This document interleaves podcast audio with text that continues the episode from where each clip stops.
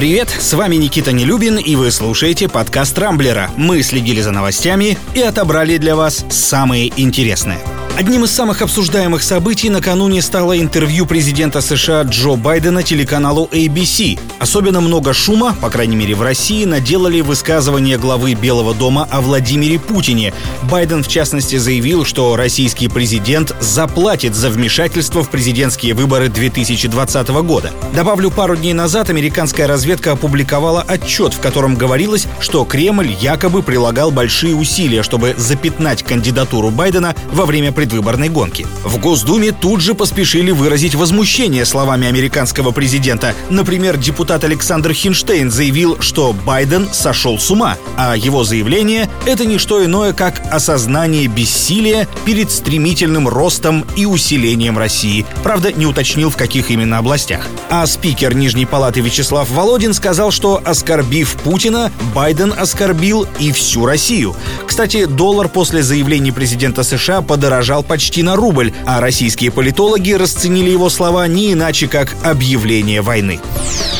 Впрочем, это далеко не единственный сюрприз, который Штаты накануне преподнесли России. Министерство торговли США объявило, что уже сегодня расширит торговые санкции из-за отравления Алексея Навального. Ограничения коснутся экспорта и импорта оружия, а также оборудования, технологий и программного обеспечения, которые могут быть использованы в области химического оружия. При этом от сотрудничества с Россией в космосе Америка пока отказываться не будет. Кроме того, Штаты не исключают дальнейшего сотрудничества с Россией России и в других областях, взять хотя бы недавнее продление договора СНВ-3. В общем, насчет заявлений о войне, которую США объявили России, тут, я думаю, наши эксперты все-таки погорячились. Пока что это больше похоже на худой мир, который, как гласит известная поговорка, всегда лучше.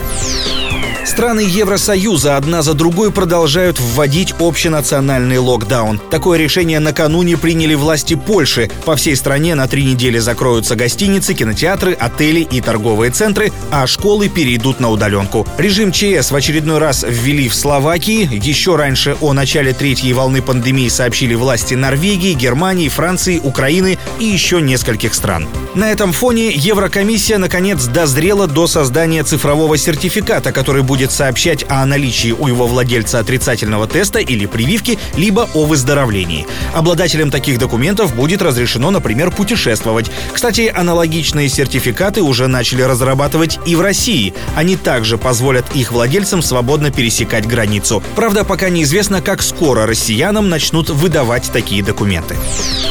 Счетная палата вчера продемонстрировала настоящие чудеса переобувания в воздухе. Сперва контрольный орган опубликовал довольно тревожный отчет, в котором говорилось, что в России в скором времени может повториться топливный кризис 2018 года. Напомню, тогда цены на бензин начали стремительно расти, а правительство никак не могло их сдержать. Однако после того, как в Кремле заявили, что не ждут очередного резкого подорожания топлива, мол, ситуация под контролем, в счетной палате тут же поспешили пояснить, что на самом деле риски, если есть, то минимальные. В общем, налицо ситуация, когда власти сами формируют позитивную повестку дня.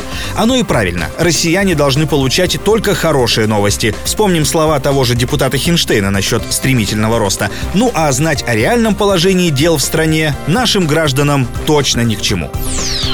Давненько ничего не было слышно от Дмитрия Рогозина. Он, кажется, даже никак не отреагировал на недавние неудачи Илона Маска с запуском прототипа корабля Starship. Но вот вчера глава Роскосмоса заявил, что планирует выключить злополучный Твиттер. Не в смысле заблокирует, это, как известно, вотчина Роскомнадзора, а прекратит им пользоваться.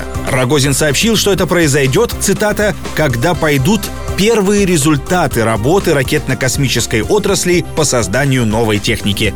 То есть, видимо, никогда. Ведь по большому счету, за три года с момента прихода чиновника в Роскосмос ничем, кроме хищений космического масштаба, госкорпорация похвастаться, увы, не может. На этом у меня все. С вами был Никита Нелюбин. Не пропускайте интересные новости, слушайте и подписывайтесь на нас в Google подкастах и CastBox.